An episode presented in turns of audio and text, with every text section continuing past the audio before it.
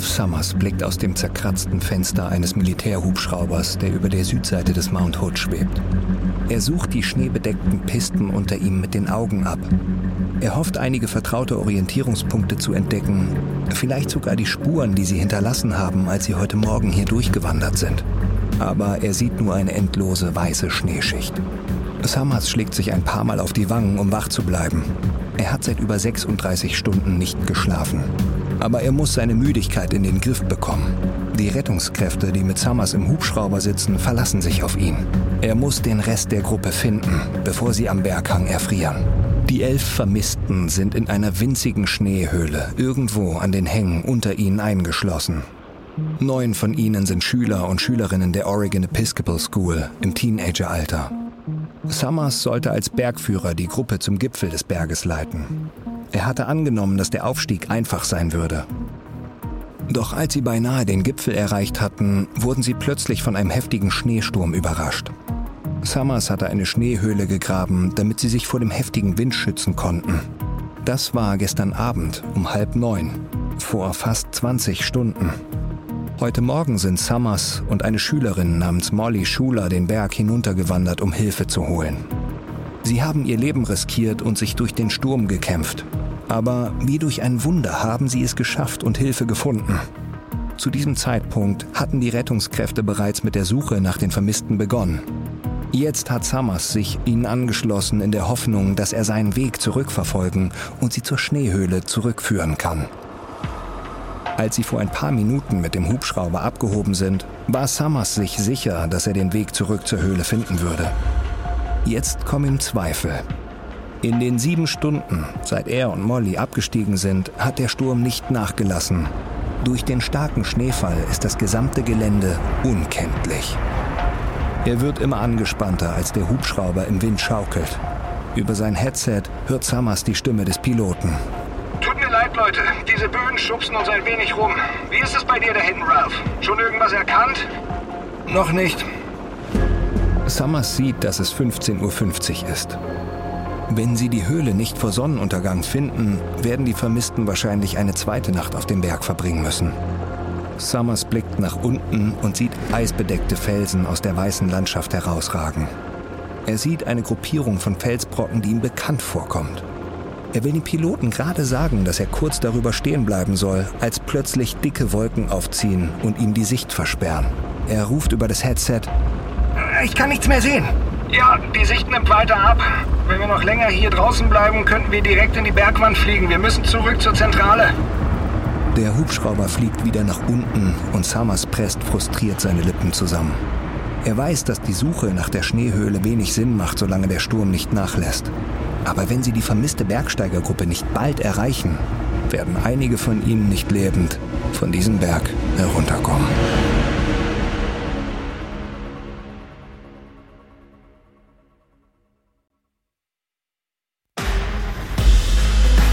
Bin Matthias Weidenhöfer und das ist Überlebt von Wondery.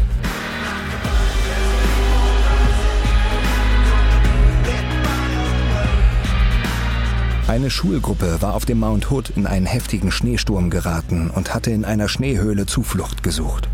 Am nächsten Morgen schwärmten Rettungskräfte trotz anhaltend schlechter Bedingungen aus, um nach den Vermissten zu suchen. Während die Rettungsteams ihr Leben auf dem Berg riskierten, versammelten sich Freunde und Angehörige der vermissten Gruppe im Timberline Ski Resort am Mount Hood in der zunehmend schwindenden Hoffnung, dass die Vermissten gerettet werden können. Das ist Folge 4. Gefunden.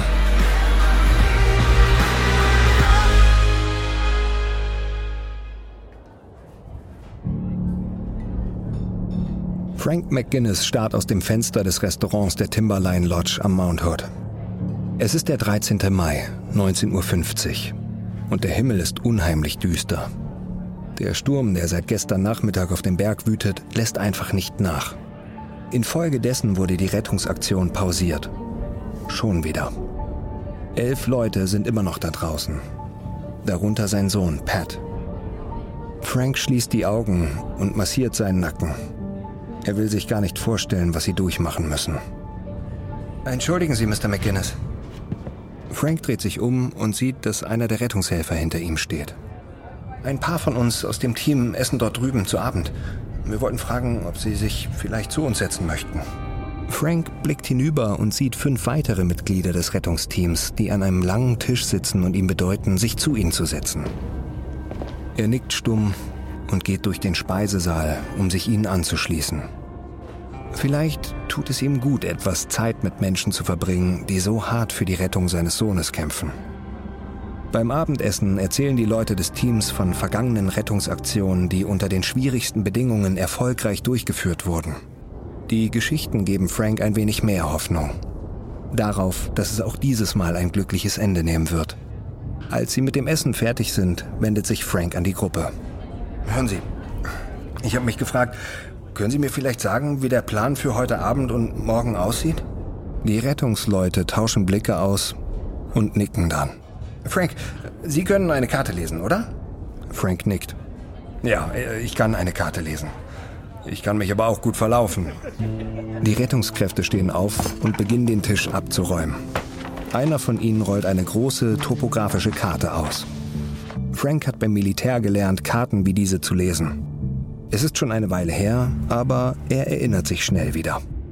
Also Frank, sehen Sie diesen Bereich hier oben? Das ist der White River Canyon. Wir glauben, dass die Schneehöhle sich dort oben befindet und wir werden sie sehr bald finden. Versprochen. Äh, und Sie haben Hubschrauber, die das Gebiet aus der Luft absuchen, oder? Ganz genau. Und jetzt, wo wir genug Leute haben, sind immer vier bis fünf Suchteams auf dem Berg, solange es die Bedingungen erlauben. Das Wetter ist nicht besonders gut, aber es wird besser. Und es kommen immer mehr Leute, die uns helfen. Franks Kehle schnürt sich vor Rührung zu. Es tut gut, das zu hören. Vielen Dank für alles, was Sie tun. Frank gibt jedem die Hand und verlässt das Restaurant, um etwas frische Luft zu schnappen. Er ist überwältigt vor Dankbarkeit für diese Menschen, die so viel riskieren, um seinen Sohn zu finden. Und ihr Optimismus hat sich auf ihn übertragen. Die Magenschmerzen, die ihn, seit er Pat das letzte Mal gesehen hat, gequält haben, sind weg. Als er nach draußen geht, kippt seine Stimmung wieder. Mehrere Reporter und Reporterinnen eilen ihm mit ausgestreckten Mikrofonen entgegen. Mr. McGinnis, nur ein paar Fragen. Frank blinzelt. Er weiß nicht, wie die Reporter seinen Namen erfahren haben. Bitte, bitte, lassen Sie mich einfach in Ruhe, okay? Er geht zurück in die Lobby. Er hält sich den Bauch. Seine Magenschmerzen sind wieder da, aber er kann nichts tun. Also geht er in Richtung seines Zimmers. Er hofft, dass er schnell einschläft und mit einer guten Nachricht über seinen Sohn wieder aufwacht.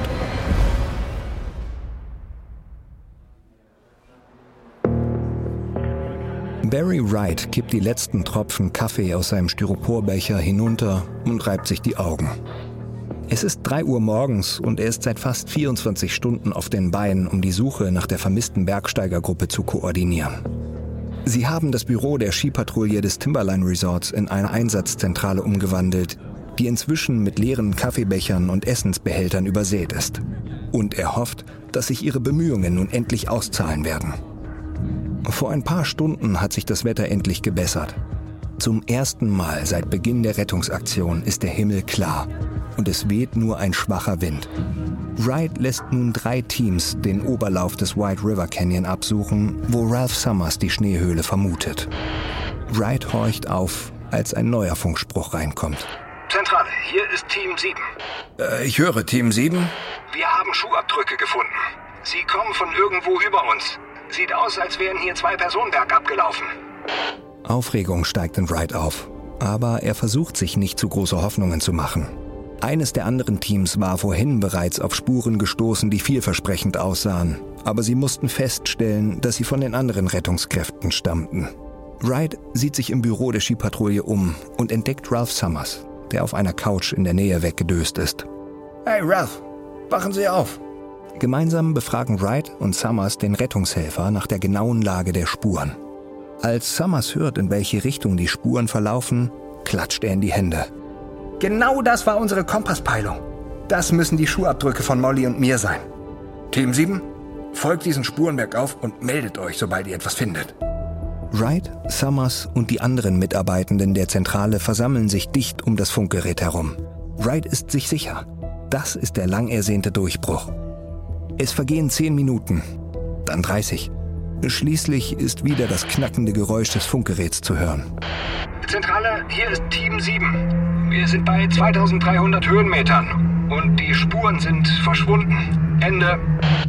Wright kann spüren, wie sämtliche Energie aus dem Raum entweicht.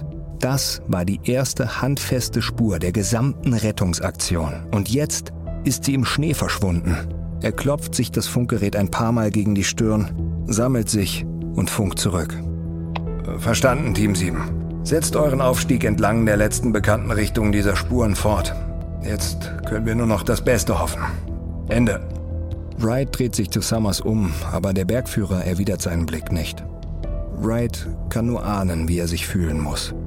Er weiß, dass Summers sich für die Vermissten verantwortlich fühlt und wie sehr er sich wünscht, dass er mehr tun könnte, um sie zu finden. Aber jetzt muss er sich erst einmal ausruhen. Nach Sonnenaufgang schicken sie Summers mit einem anderen Hubschrauber wieder hoch, in der Hoffnung, dass er dieses Mal seine Route zurückverfolgen und sie zur Schneehöhle führen kann.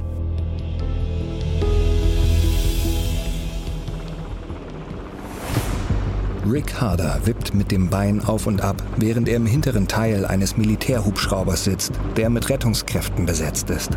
Er schaut auf seine Uhr. Es ist 5.50 Uhr. Damit suchen sie schon seit 23 Stunden nach der vermissten Bergsteigergruppe und Harder ist überzeugt, dass dies nach all den Sackgassen, Irrwegen und erzwungenen Rückzügen ihr letzter Versuch sein wird. Sie haben endlich etwas gefunden. Harder war gerade in der Einsatzzentrale, als ein Team der Bergrettung von Portland meldete, dass sie in der Nähe des östlichen Randes des White River Canyon einen roten Schlafsack entdeckt hätten. Jetzt begleiten Harder und Ralph Summers ein Rettungsteam in den Canyon, um die Fundstelle genauer zu inspizieren. Als Harder aus dem Fenster auf die Schlucht unter ihm starrt, ist er erstaunt, wie deutlich er die Konturen des White River Gletschers erkennen kann. Der gefrorene Fluss aus Eis, der diesen Canyon über tausende von Jahren geformt hat, glitzert in der Morgensonne. Der Sturm, der die Bergsteigergruppe festgehalten hat, ist endlich abgeklungen. Er kann jeden Zentimeter des Berghangs erstaunlich deutlich erkennen. Als der Hubschrauber weiter hinaufsteigt, entdeckt Harder etwas im Schnee. Sofort wird ihm klar, dass es sich nicht um einen Schlafsack handelt. Er sieht zu einem seiner Kollegen, einem Hauptfeldwebel der Luftwaffe namens Charlie Eck hinüber. Charlie, siehst du, was ich sehe? Äh, ich fürchte ja. Und guck mal, da drüben noch eine. Ada sieht die zweite Gestalt und nimmt dann das Funkgerät neben ihm in die Hand. Einsatzzentrale, bitte melden. Hier spricht Hader. Ende. Wir hören dich laut und deutlich, Rick. Habt ihr da oben irgendwas entdeckt? Ende. Hader denkt über seine nächsten Worte nach. Er weiß, dass dies ein offener Kanal ist und er nicht sicher sein kann, wer sonst noch mithört. Er muss aufpassen, was er als nächstes sagt. Wir haben Sichtkontakt zu zwei möglichen Überlebenden. Wir landen und sehen uns das genauer an. Hader lässt das Walkie-Talkie wieder sinken. Er hatte absichtlich von Überlebenden gesprochen. Er wollte nichts sagen, was in der Zentrale einen Alarm auslösen könnte. Doch während der Hubschrauber sich absenkt, ist Hader bereits klar, dass Sollten die gesichteten Objekte Menschen sein, es höchst unwahrscheinlich ist, dass einer von ihnen überlebt hat.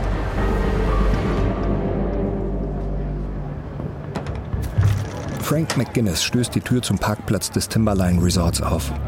Sein Gesicht spannt sich an, als er das Chaos erblickt, das sich vor ihm entfaltet hat. Rettungskräfte in olivgrünen Uniformen laufen mit medizinischen Taschen hin und her. Die JournalistInnen drängen sich um die Hilfs-Sheriffs und bombardieren sie mit Fragen. Es ist fast 6.15 Uhr und offensichtlich gibt es eine wichtige Entwicklung. Er sieht eine kleine Gruppe von Menschen, die sich um einen geparkten Chevy versammelt hat. Die Fahrertür ist offen und ein Mann im Anzug sitzt hinter dem Steuer. Frank geht auf einen älteren Mann zu, der in der Nähe steht. Er ist der Großvater einer der Vermissten. Frank nickt in Richtung des Wagens. Was ist hier los? Der Typ im Auto ist Reporter. Er hat ein Funkgerät, mit dem er die Frequenzen der Rettungskräfte empfangen kann. Sie haben dort oben wohl endlich was gefunden, aber wir wissen noch nicht was. Der Reporter schreit aus seinem Auto heraus. Seid mal alle ruhig, ich höre was. Wir haben eins der Opfer erreicht, wir... Plötzlich ist das Funkgerät still. Frank geht auf den Reporter zu. Was ist passiert? Äh, Sie haben zu einem Militärkanal gewechselt. Ich kann nicht mehr mithören, was Sie sagen. Frank schürzt die Lippen und fährt sich mit der Hand über das Gesicht. Er erinnert sich an seine Zeit in der Armee und weiß, dass das ein schlechtes Zeichen ist. Wenn die Rettungskräfte auf einen Militärkanal umgeschaltet haben, bedeutet das, dass nicht alle mithören sollen, worüber sie sprechen. Es könnte bedeuten, dass sie keine Überlebenden, sondern Leichen gefunden haben. Franks Magen krampft sich wieder zusammen bei dem Gedanken, dass einer dieser leblosen Körper sein Sohn sein könnte.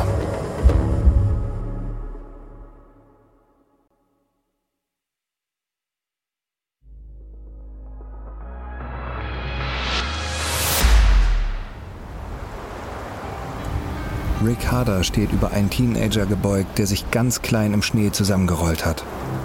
Nur ein paar Meter weiter liegt ein zweiter Teenager. Seine Kollegen haben beide Opfer untersucht und es bestätigt. Keine Atmung, kein Puls. Eine dünne Eisschicht bedeckt ihre Gesichter. Sie sind tot. Harders Funkgerät meldet sich. Es ist der Pilot eines zweiten Hubschraubers, der die Schlucht weiter oben absucht. Achtung, wir haben ein weiteres Objekt entdeckt. Es könnte sich um einen weiteren Bergsteiger handeln.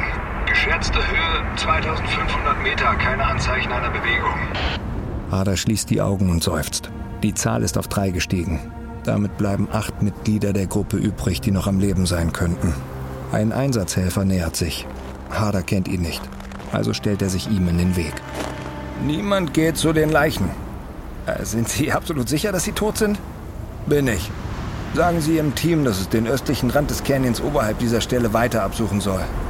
Wir können diesen Kindern nicht mehr helfen, aber es besteht immer noch die Chance, dass wir in dieser Schneehöhle noch Überlebende finden.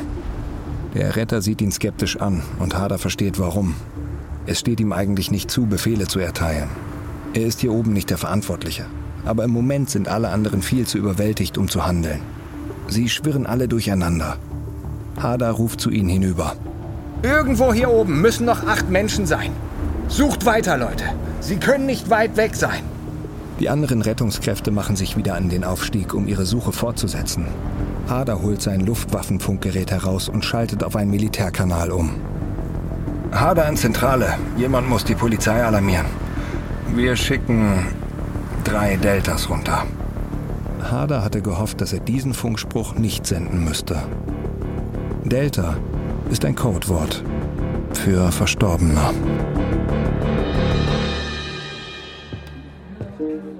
Frank McGuinness geht durch die Tür, die zur Cafeteria der Skihütte des Timberline Resorts führt. Um quadratische Holztische herum sitzen Familien, Freunde und Mitarbeitende der Oregon Episcopal School. Frank erkennt die meisten von ihnen. Es ist kurz nach 8 Uhr morgens und ein Sprecher der Rettungskräfte soll in wenigen Minuten eintreffen. Die Warterei hat sich quälend lange hingezogen, aber jetzt fühlt sich Frank voller Energie. Es hat sich die gute Nachricht verbreitet, dass drei Überlebende vom Mount Hood geborgen werden konnten. Ein Vertreter der Rettungsdienste wird sie alle über die Überlebenden und den Gesamtfortschritt der Rettungsaktion informieren. Frank geht in den hinteren Teil der Cafeteria und versucht ruhig zu bleiben. Er ist fest davon überzeugt, dass er nur noch wenige Minuten davon entfernt ist, seinen Sohn wiederzusehen. Plötzlich wird es ganz still. Frank dreht sich zur Tür. Ein Mann mittleren Alters in einem blauen Jackett tritt vor sie und bittet um die Aufmerksamkeit der Anwesenden. Frank macht einen Schritt nach vorne, als der Sprecher sich räuspert. Ich äh, habe die Befugnis, Sie über gewisse Neuigkeiten zu informieren. Sie haben wahrscheinlich gehört, dass drei Überlebende vom Berg geborgen wurden. Äh, und ich befürchte, das war ein äh, Missverständnis. Die drei gefundenen Personen haben nicht überlebt. Sie sind tot. Frank schlägt die Hand vor den Mund, als mehrere Personen im Raum aufschreien. Zwei Eltern, die nur wenige Meter von ihm entfernt sind, taumeln und sinken dann zu Boden. Auch Frank hat das Gefühl, dass er kurz vor dem Zusammenbruch steht. Er sieht sich im Raum um und sucht nach jemandem, irgendjemandem, der ihm versichern kann, dass unter den geborgenen Leichen nicht Pat ist.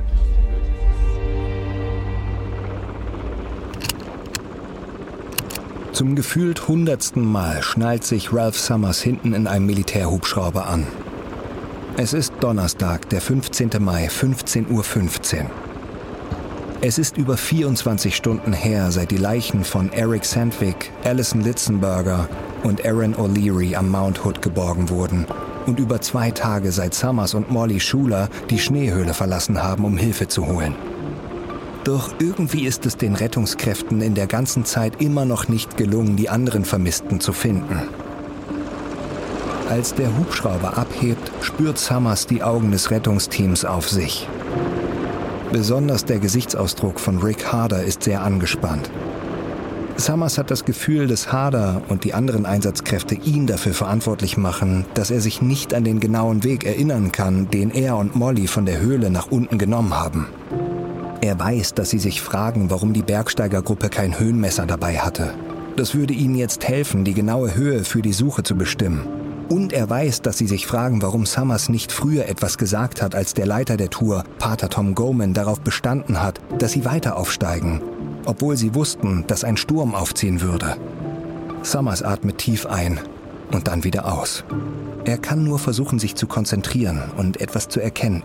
Irgendwas, das ihnen helfen wird, die Schneehöhle zu finden. Als sie über 2400 Meter kommen, blickt Summers auf einen Abschnitt des White River Gletschers hinunter. Sie müssen mindestens ein halbes Dutzend Mal über genau diese Stelle geflogen sein. Doch aus irgendeinem Grund kommt ihm die Landschaft mit ihren Schneeverwehungen und Felsen diesmal irgendwie bekannt vor. Summers ruft zum Piloten. Hey, ich erkenne da unten was. Können Sie landen? Sind Sie sich sicher? Summers zögert. Wie immer ist er sich nicht sicher. Aber sein Bauchgefühl sagt ihm, dass er nicht nachgeben darf. Ja, ich bin mir ganz sicher. Der Pilot kreist eine Weile, bis er ein ebenes Stück Schnee findet und beginnt dann einen langsamen, vorsichtigen Sinkflug. Summers hört Harders Stimme über sein Headset. Denken Sie dran, Ruff. Sie müssen nur einmal richtig liegen.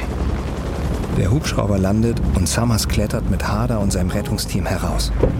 Er schaut sich um und deutet in eine Richtung. Dort, nach Osten. Ich erinnere mich an diese Kammlinie. Harder greift zu seinem Funkgerät und gibt die Koordinaten an die Zentrale weiter. Ich möchte, dass jedes Team auf dem White River Gletscher sofort zu unserem Standpunkt kommt. Summers glaubt, dass wir nah dran sind. Dann nickt er Summers zu. Okay, Ralph, Sie sind dran. Summers setzt sich in Bewegung. Harders Team ist dicht hinter ihm. Aus nächster Nähe sieht die Landschaft noch vertrauter aus. Zum ersten Mal seit drei Tagen hat Summers das Gefühl, dass er auf dem richtigen Weg ist.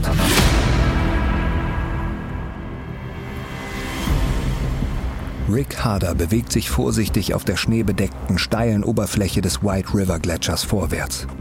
Jeder seiner Schritte ist wohl überlegt. Er macht so wenig Geräusche wie möglich. Die Höhle der Bergsteigergruppe könnte ganz in der Nähe sein, aber sie ist wahrscheinlich komplett mit Schnee bedeckt. Harder lauscht also aufmerksam auf dumpfe Schläge oder Hilferufe. Ralph Summers geht nur ein paar Schritte vor ihm und lässt den Blick über das zerklüftete Gelände schweifen. Plötzlich bleibt er stehen. Sie müssen hier irgendwo sein, Rick. Da bin ich mir sicher. Harder nickt, als er hinter sich Schritte hört. Er dreht sich um und sieht etwa 30 Rettungskräfte, die zu ihnen hochstapfen. Sie werden alle das Gebiet absuchen, nur aufgrund von Summers Bauchgefühl. Harder schaut zu seinem Kollegen Charlie Eck. Wir haben genug Leute, um das Gebiet zu durchkämmen. Was meinst du, Charlie? Ja, lass es uns versuchen. Harder ruft den Freiwilligen zu. Okay, Leute, alle mal zuhören. Ralph sagt, dass sich die Schneehülle irgendwo in diesem Umkreis hier befindet. Wir werden die Schneedecke systematisch untersuchen, bis wir sie finden. Stellt euch auf! Die Rettungskräfte stellen sich in einer langen Reihe auf, eng aneinandergereiht, Ellbogen an Ellbogen. Sie nehmen dünne Aluminiumstangen aus ihren Rucksäcken. Sie halten sie vor sich und fassen mit beiden Händen an das Ende der Stangen. Harder übernimmt die Führung. Links sondieren. Die Einsatzhelfer stecken ihre Stangen vor sich in den Schnee. Dann machen sie einen Schritt nach vorne.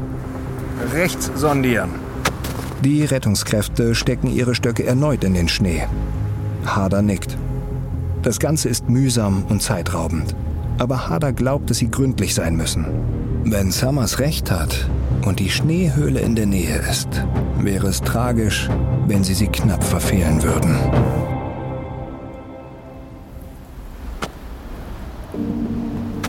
Einsatzhelfer Charlie Eck stößt seine drei Meter lange Sonde vor sich in den Schnee. Es ist 17.15 Uhr. Egg und die anderen Rettungskräfte haben den White River Gletscher bereits fast zwei Stunden lang durchkämmt. Egg wird langsam müde und seine Arme schmerzen. Er fragt sich, ob es ein Fehler von Harder war, eine zeitaufwendige systematische Untersuchung in diesem Bereich anzuordnen. Wenn die Höhle hier wäre, hätten sie schon längst einen Hinweis darauf entdecken müssen. Und sie können nicht mehr lange weitersuchen. Der Wind hat aufgefrischt und es ziehen wieder Wolken auf. Die Basis hat das Team bereits vorgewarnt, dass sie in 45 Minuten damit beginnen müssen, die Rettungsteams zur Sicherheit wieder vom Berg zu holen. Die Uhr tickt. Als Eck erneut mit seiner Sonde in den Schnee sticht, fragt er sich, ob es nicht schon zu spät ist. Die Menschen, nach denen sie suchen, sitzen bereits seit drei Tagen hier oben fest. Wenn einer von ihnen noch am Leben wäre, hätten sie sicher schon irgendeine Spur von ihnen gefunden. Sie hätten versucht, aus der Höhle zu kommen oder um Hilfe gerufen. Doch von den acht noch vermissten Bergsteigern und Bergsteigerinnen fehlt weiterhin jede Spur. Und sie haben bereits drei Leichen geborgen. All dies deutet unweigerlich darauf hin, es handelt sich nicht mehr um eine Rettungsaktion. Es ist eine Bergungsmission. Aber Eck weiß, dass es seine Aufgabe ist, weiterzusuchen. Also macht er einen weiteren Schritt nach vorne, hebt seine Sonde an und drückt sie erneut in den Schnee. Dann macht er plötzlich einen Schritt zurück. Vielleicht bildet er sich das nur ein, aber es fühlt sich an, als hätte sein Stock etwas berührt, das kein Schnee ist. Eck sticht mit seiner Sonde erneut an der gleichen Stelle in den Schnee. Er spürt einen Widerstand, aber es fühlt sich nicht wie ein Stein an. Es ist weicher. Es fühlt sich fast an wie... Ich brauche hier sofort eine Schneeschaufel. Einer der Rettungshelfer drückt Eck eine Schaufel in die Hand. Er lässt sich auf die Knie fallen und gräbt so schnell er kann. Die anderen Rettungskräfte versammeln sich um ihn herum. Eck hört Harders Stimme. Mehr Schaufeln. Wir brauchen hier mehr Schaufeln. Kommt, wir helfen ihm. Schließlich stößt Ecks Schaufel auf etwas in über einem Meter Tiefe. Er wischt den Schnee weg, bis er es erkennen kann. Er schnappt nach Luft. Es ist der Rand einer gelben Plane und direkt darunter ein grüner Rucksack. Eck sieht auf. Ralph Summers nähert sich. Das ist das Ausrüstungslager, oder Ralph? Summers nickt und sieht sich kurz um. Dann dreht er sich nach rechts und zeigt auf eine riesige Schneewehe. Dort, dort habe ich die Schneehülle ausgegraben. Die Rettungskräfte laufen auf den riesigen Schneehaufen zu und beginnen zu graben. Eck lehnt sich zurück und atmet aus. Er ist erschöpft, aber die Suche ist endlich vorbei. Sie haben die Schneehöhle gefunden. Und in wenigen Minuten wissen sie, ob sie rechtzeitig gekommen sind, um Leben zu retten oder Leichen zu bergen.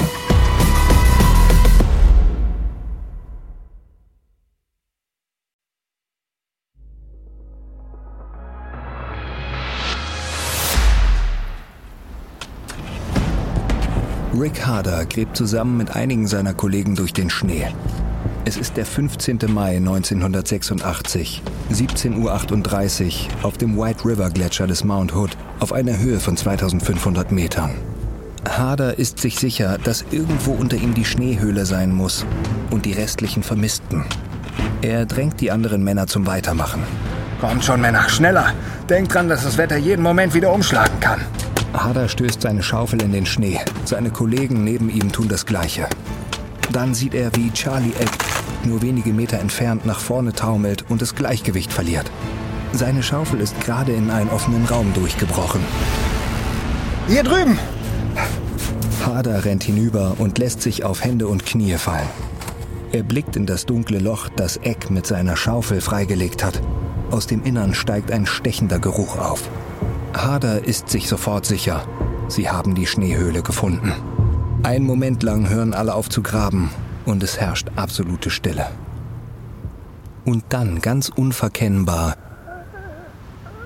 hört Harder ein leises Stöhnen.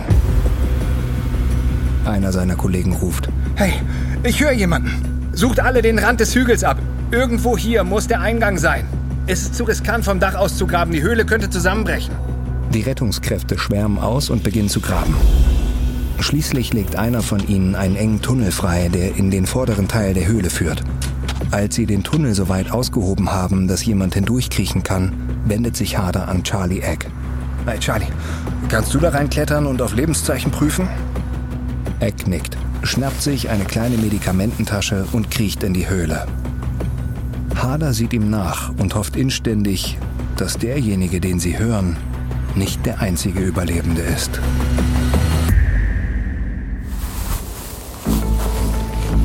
Charlie Eck zwängt sich durch den eisigen Tunnel und auf den gefrorenen Boden der Schneehöhle.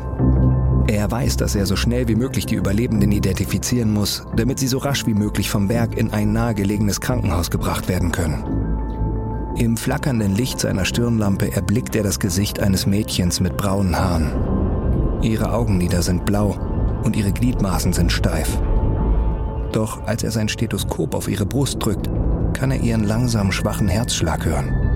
Ich habe eine Lebende! Neben ihr liegt ausgestreckt ein großgewachsener Jugendlicher. Eck muss seinen Puls nicht prüfen, um zu wissen, dass er noch lebt. Von ihm kommt das Stöhnen. Und jetzt sind es zwei! Er blickt auf und sieht Rick Harder, der sich durch den Höhleneingang zwängt. Überprüf die anderen, Charlie. Ich kümmere mich um die beiden hier. Als Eck tiefer in die Höhle kriecht, zittern seine Hände und das nicht nur wegen der Kälte. Er will unbedingt weitere gute Nachrichten verkünden. Wenn diese ersten beiden Teenager noch leben, könnte es noch mehr Überlebende geben. Im hinteren Teil der Höhle findet Eck vier weitere Jugendliche, die auf den Beinen von zwei Erwachsenen liegen. Einem Mann und einer Frau. Der Mann hat einen buschigen Bart. Eck wird klar, dass es sich um den Leiter der Bergsteigergruppe, Pater Tom Goman, und bei der Frau um die Dekanin der Schule, Marion Horwell, handeln muss. Goman, Horwell und die vier Teenager liegen völlig regungslos da. Sie sehen aus wie blasse Wachsfiguren. Als Eck sieht, wie sie alle da liegen, begreift er, dass die beiden Erwachsenen versucht haben, die Jugendlichen vor dem eisigen Schmelzwasser zu schützen, das sich am Boden der Höhle gesammelt hat. Deshalb liegen alle vier Schüler auf ihren Beinen.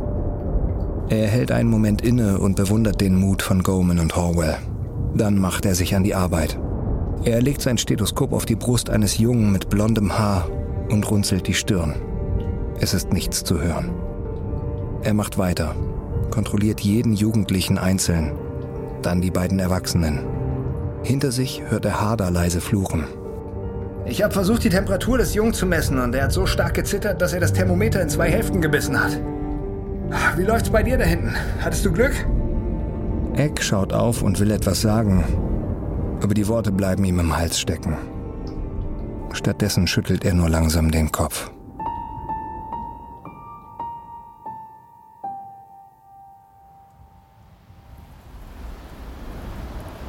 Ralph Summers steht vollkommen regungslos vor der Schneehöhle.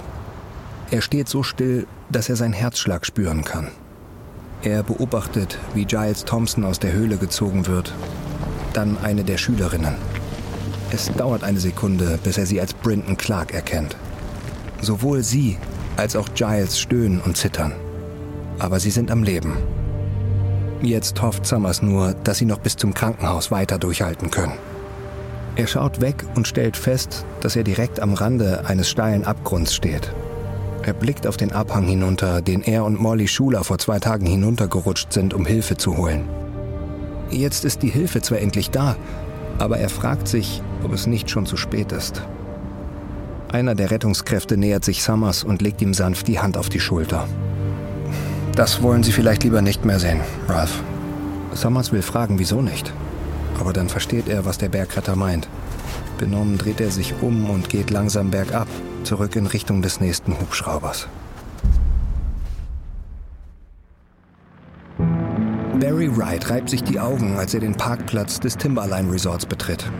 Es ist Donnerstag, der 15. Mai, 19.30 Uhr und Wright hat seit 62 Stunden kaum einen Fuß vor die Tür gesetzt.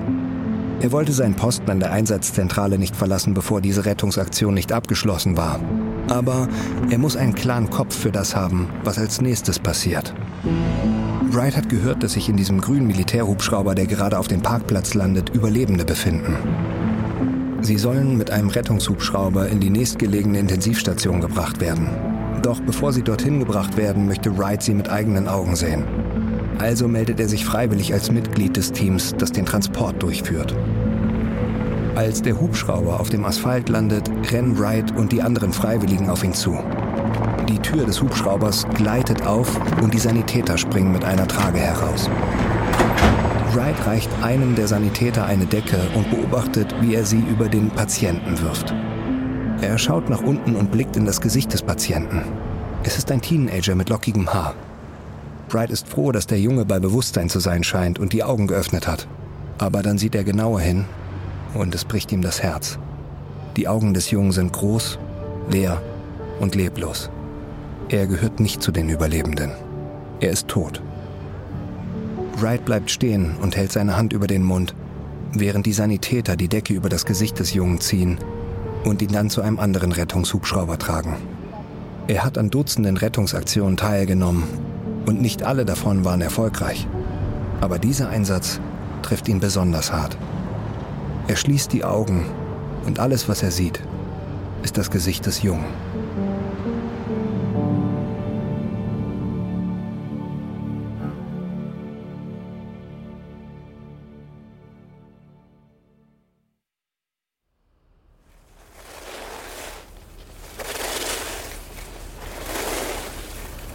Giles Thompson atmet tief durch, als er an einem verschneiten Berghang in Colorado steht. Es ist ein perfekter, klarer, kalter Tag. Der Himmel ist blau und wolkenlos. Und Giles kann die schneebedeckten Berge sehen, die sich bis zum Horizont erstrecken. Es ist 1990, vier Jahre nach der Tragödie auf dem Mount Hood, die ihn fast das Leben gekostet hätte. Giles ist jetzt am College und studiert Theaterwissenschaften Besonders an einem Tag wie diesem ist er froh, am Leben zu sein. Giles war in der Schneehöhle eingeschlafen und erst Tage später im Krankenhaus aufgewacht, umgeben von Ärzten und seiner Familie. Der Arzt sagte, Giles sei ein sehr kräftiger junger Mann und die Tatsache, dass er besonders warm angezogen war, habe ihm wahrscheinlich das Leben gerettet. Der Arzt sagte aber auch, dass sein Körper durch Erfrierungen schwer geschädigt sei und dass Giles operiert werden müsse. Giles akzeptierte diese Prognose und beschloss in diesem Moment, das Beste aus dem Rest seines Lebens zu machen. Giles blickt auf die glänzenden, verwinkelten Metallteile seiner Beinprothesen hinunter, die an seinen Skiern befestigt sind. Als man ihm sagte, dass er beide Beine verlieren würde, hatte er große Angst, aber mittlerweile hat er sich an die Prothesen gewöhnt. Giles umklammert seine Skistöcke und senkt den Kopf. Er denkt einen Moment lang an die Freunde, die er 1986 verloren hat. Sie sind immer noch präsent, vor allem in Momenten wie diesem, wenn er oben in den Bergen ist, umgeben von Schnee. Dann holt er tief Luft, stößt sich ab und brettert den Pulverschneehang hinunter.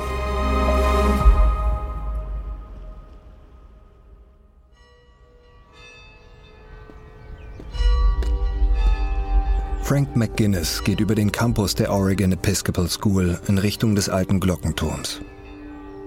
Es ist Mai 2006 und es sind 20 Jahre vergangen, seit sein Sohn Pat auf dem Mount Hood ums Leben kam. Er war seit mehreren Jahren nicht mehr auf dem Schulgelände. Doch heute nimmt er an der jährlichen Gedenkfeier für die 1986 ums Leben gekommenen der Bergsteigergruppe teil. Auf dem Rasen unter dem Glockenturm sind zahlreiche Klappstühle aufgereiht. Frank sucht sich einen Platz im hinteren Bereich und schaut sich um. Er nickt ein paar bekannten Gesichtern zu, anderen Eltern, pensionierten Lehrkräften. Dann tritt ein Geistlicher auf das Podium unter dem Turm und der Gottesdienst beginnt. Frank schließt die Augen und stellt sich seinen 15-jährigen Sohn vor, wie er es in den letzten 20 Jahren jeden Tag getan hat. Er kann Patricks Lachen immer noch in seinem Kopf hören und es bringt ihn jetzt zum Lächeln. Dann verliest der Geistliche die Namen der Verstorbenen und die Glocke läutet nach jedem Einzelnen. Als Frank Pats Namen hört, laufen ihm die Tränen über die Wangen. Aber er ist froh, dass er hierher gekommen ist. Er ist dankbar für die Erinnerung an seinen Sohn.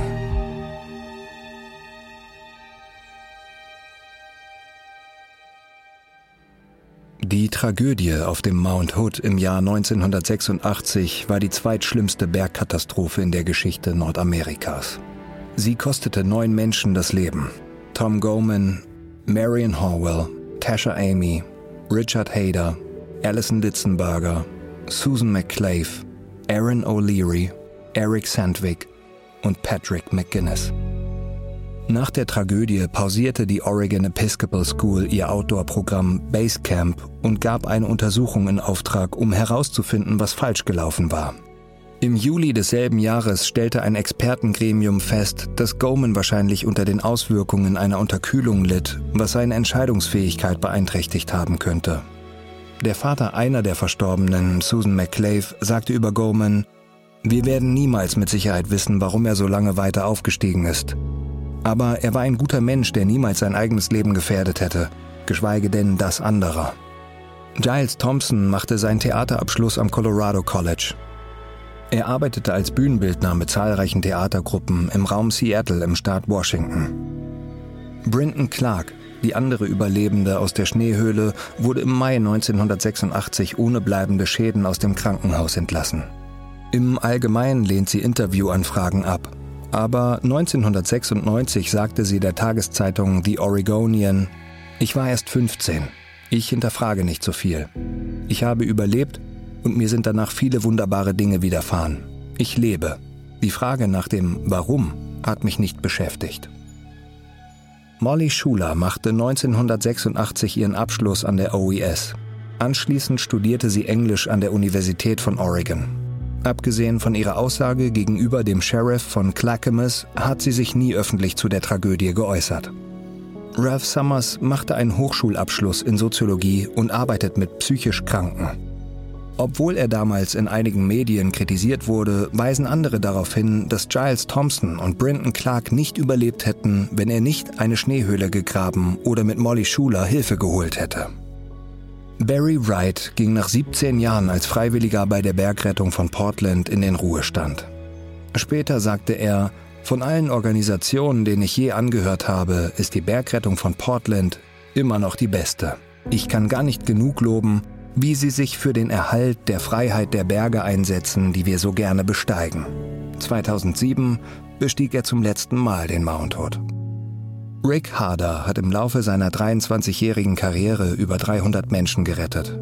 Mit 44 Jahren starb er an einem Herzinfarkt. Frank McGuinness hatte nach dem Tod seines Sohnes sehr zu kämpfen, hat aber im Laufe der Jahre seinen Frieden damit geschlossen. Sein jüngerer Sohn Chris arbeitet derzeit als Meteorologe und Verkehrsreporter in Portland, Oregon. Chris und seine Frau wurden 2017 Eltern eines Sohnes. Frank liebt seinen Enkel sehr. Sein Name ist Patrick.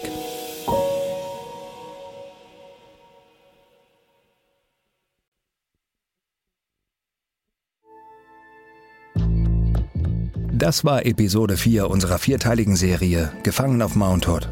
Wenn dir unser Podcast gefällt, gib uns eine 5-Sterne-Bewertung. Hier noch ein kurzer Hinweis zu den Szenen in diesem Podcast. In den meisten Fällen wissen wir zwar nicht genau, was gesagt wurde, aber unsere Geschichte basiert auf echten Tatsachen und gründlichen Recherchen. Wenn du mehr über dieses Ereignis erfahren möchtest, empfehlen wir dir das Buch Code 1244 von Rick Conrad. Überlebt ist eine Produktion von Munk Studios für Wondery. Ich bin Matthias Weidenhöfer. Hannibal Diaz hat diese Geschichte geschrieben.